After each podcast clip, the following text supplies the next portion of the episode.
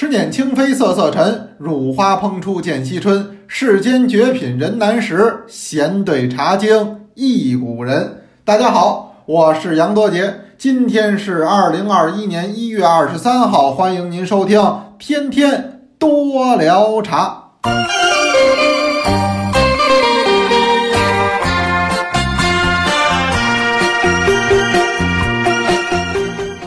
刚才我一读这首茶诗，诸位有没有点穿越的感觉？怎么着呢？想起了一七年、一八年的日子。为什么呀？那会儿我在咱们喜马拉雅的平台上有这么一套课程，叫做“跟着古诗学品茶”。当时喜马拉雅的编辑人家也建议我说：“您开头是不是应该有个开场白？”我说：“我这个人最不会说的就是这开场白了。”那想来想去呢，后来就拿这么一首茶诗当开场白，就是林波的这首诗。打这儿往后呢，每一回上课之前都是这么一段儿，哎，引出来那一天的课。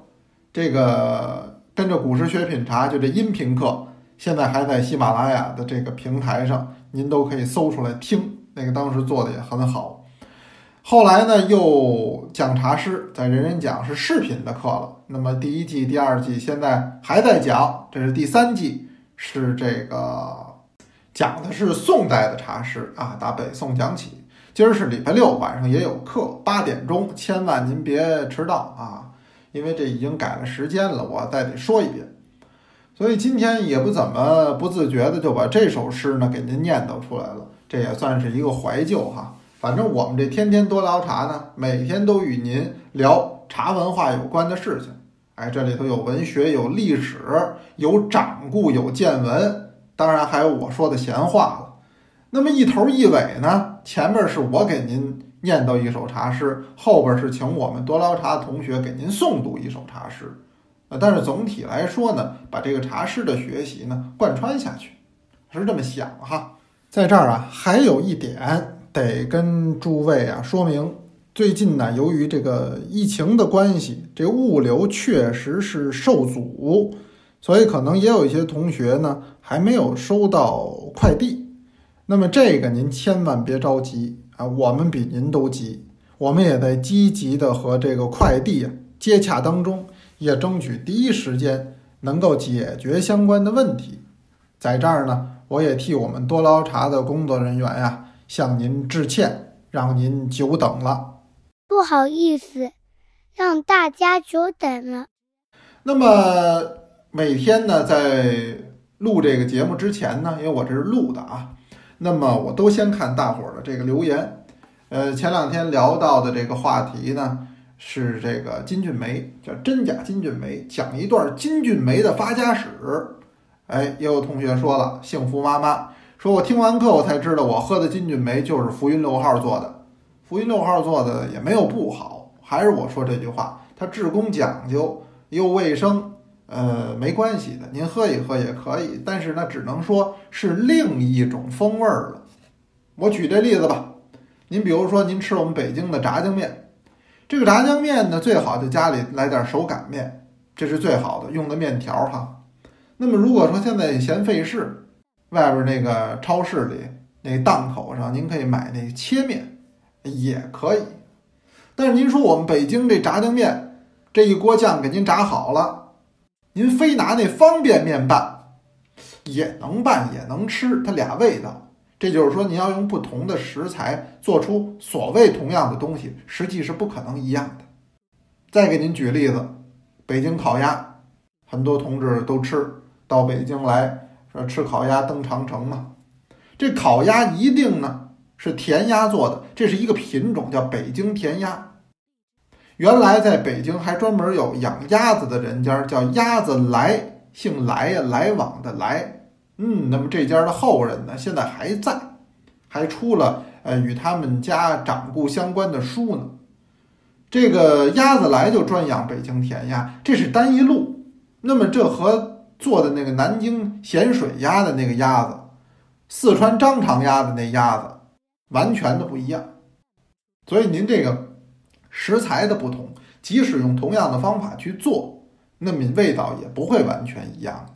这是我拿吃的举例子给您说，是茶的事儿哈，这不算馋您啊，这咱先说好了。那么也有同学说的好，比如说我们这石头同学就说了，说我们叫坚决不以貌取茶，的的确确，就我说这个，咱们都是以茶汤为中心，哎就可以了。那么也有同学跟我说，我很少喝金骏眉，为什么呢？我就知道我喝那不正宗。嗨，您这心里跟我差不多啊，我就老说我没花钱买过金骏眉，为什么？太贵，哎，太贵。谁送点就喝点，不送就算了。那么六班有一位叫明月的这位同学就说了，说作假真实真亦假。嘿，您这话说的有点《红楼梦》的风格哈。妙啊！嗯，他说这个茶商为了卖茶啊，误导了是消费者，这个的确如此。以后咱们在节目里呢，就这人人讲也好多聊茶也好，咱们也再给您聊，再多给您说，也就是了。那么今儿聊点什么呢？聊之前我也看个新闻，因为咱这节天天多聊茶，咱就得紧跟着点时事啊，那个发生的新鲜的事情，咱们要能跟这个沾上边儿，这不就更好了吗？您听着有点时效性。这两天什么最热闹呢？美国大选是吧？美国大选已经结束了，新总统呢已经上任了，这旧总统呢已经拜拜了。我就想着说，是不是能聊点与美国相关的茶文化呀？有人说那估计没有吧。我到美国我也去过，我看美国人对这茶也一般呢。实际啊，他现在您还真显现不出来了。为什么呢？因为现在这美国它是个咖啡文化，这是最主导的。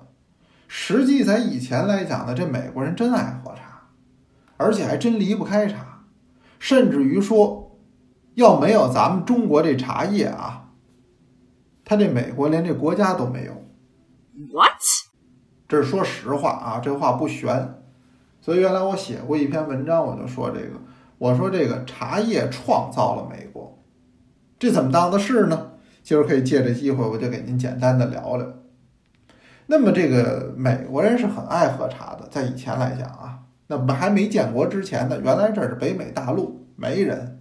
后来呢，这变成了殖民地了。哎，那么欧洲人陆陆续续的通过大航海来到这儿了。人原来这儿有点人，这印第安人。后来给印第安人呢，越赶越往里，越赶越往里，他们把好地儿都占上了，这就是殖民地。当时不是一国家，哎，所以没有这国家形态。但是茶已经开始喝了。说这美国人喝茶那是跟谁学的呢？还真不是跟英国人学的，我一说这大伙儿可能反应啊，英国呀，因为这美国人说的就是英语啊。但他这事儿还真不是打英国人这儿学，最早来美国大陆的也不是英国人，最早来的这是荷兰人。这美国人喝茶这传统得打荷兰人那儿往下捋。你别小瞧荷兰这国家啊，不大点儿，在欧洲那国家里边，它都算小的。因为欧洲国家本来就都够小的了，它都算小国。但是第一，它曾经兴盛过海洋贸易。那么第二个，它是整个西方国家里边最早接触到中国茶的国家，就是荷兰。哎，不是英国啊，英国且往后呢，先是荷兰。荷兰人很早就到了东方了，远比英法要早得多。我一说这，大伙儿说是吗？没印象啊？您怎么会没印象呢？我给您说一具体的事儿，咱们有一民族英雄叫郑成功，郑成功收复台湾，打谁手里收复？大伙儿一听这，哦，想起来了，怎么的？小时候看过连环画啊，小人书里边都有这情节。郑成功是打荷兰红毛鬼手里收复的台湾，因为那会儿。荷兰人啊，他在远东贸易，他窃居我们的宝岛台湾啊，哎，郑成功把他给打跑了。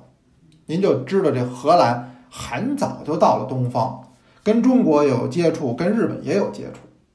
他就打这个中国的东南沿海，还有打日本的，都往回倒腾茶叶，也介绍回国，也介绍回欧洲。所以整个国家和这欧洲开始喝茶，这是一点一点呢才出现的。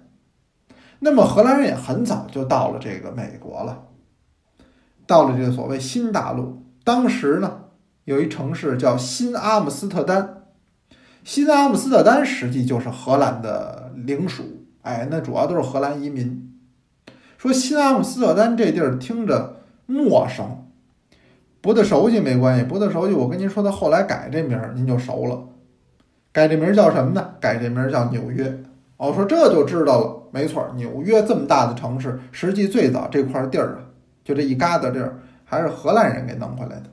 哎，所以这个北美接触的茶叶时间是很早的，很早就喜欢喝茶了。后来呢，这个北美基本就是英国的这个统治了，这里边有很多的移民，嗯，据说是一六九零年就开始有了这个卖咖啡卖茶的店，那当然这个风气慢慢的就浸染到了整个的北美大陆。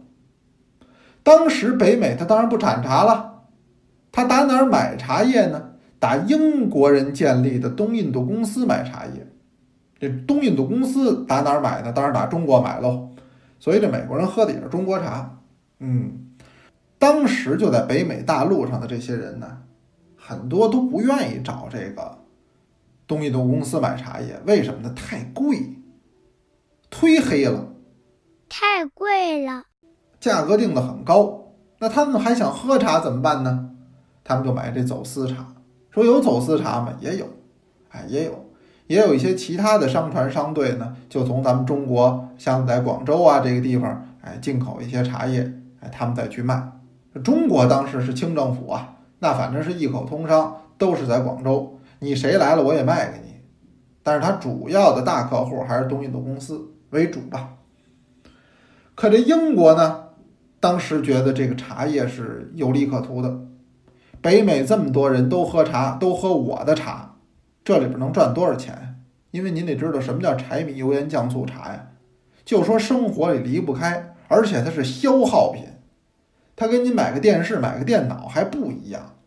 说这一电视一看就是三年五载，这一台电脑，今天咱们就说零件更新、软件更新，你也得用个两三年吧，实不行用一两年吧。唯有这个茶叶，它是天天喝，日日饮，所以交易是非常频繁的，是个大宗生意。英国当时的这个统治者呀，就对这个美国，他把美国视为一种殖民地，当时不当自己亲生给养的这么给对待，哎，非常的严苛，压榨人家。推出了一个法案，叫什么呢？叫唐森德法案，又叫唐森德税法。它这里边主要就是对什么玻璃呀、铅呐、油漆呀、茶呀都是重税，重税就是它要在里边抽税。那你想，本来这东西值一块，加上你那所谓的消费税变十块，我等于九块钱呢，不是给茶叶商的，都准全给你了。这东西原来也不见得就值这么多，那你说老百姓能乐意吗？所以这北美的这个居民呢也不高兴，也反抗。这个法令呢，是一七六七年实施的，到一七七零年呢就废止了，因为这个民怨太大。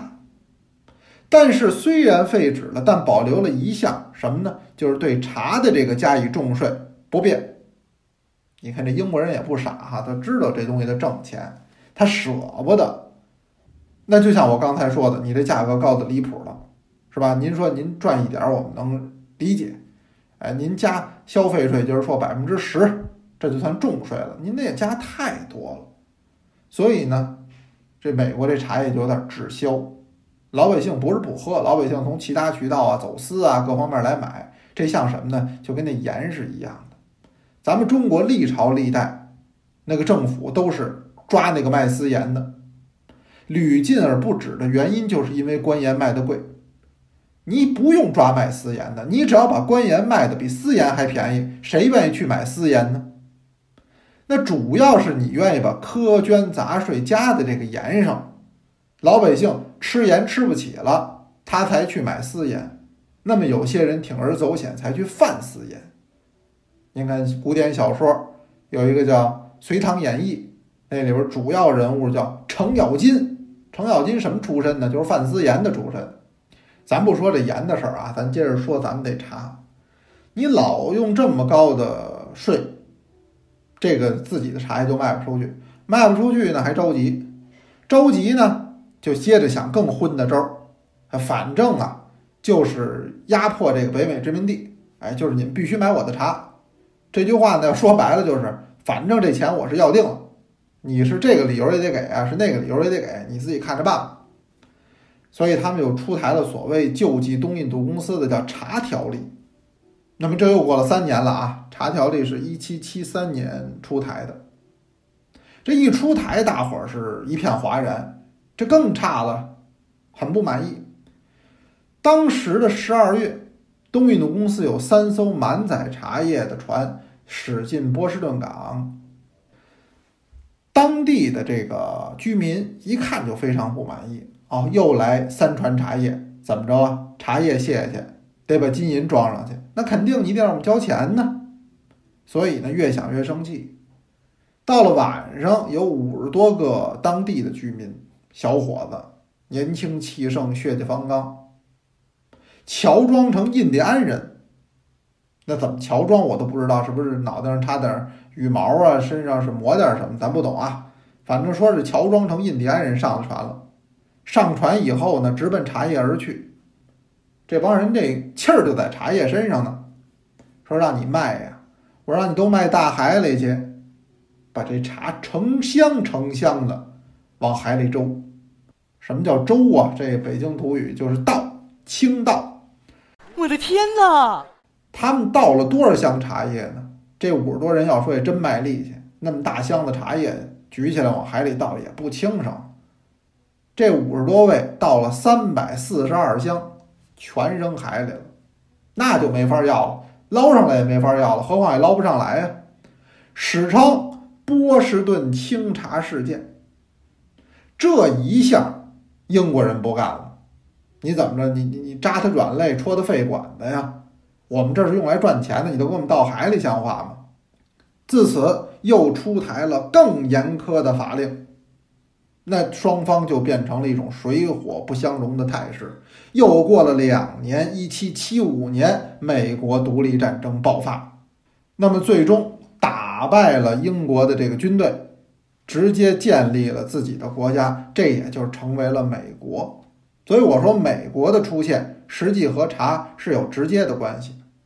从这一点也说明什么呢？就说明茶。从古至今是关系到国计民生的物品，也有同志可能就说了：“说这美国人也真是，他这么贵，你不喝不就完了吗？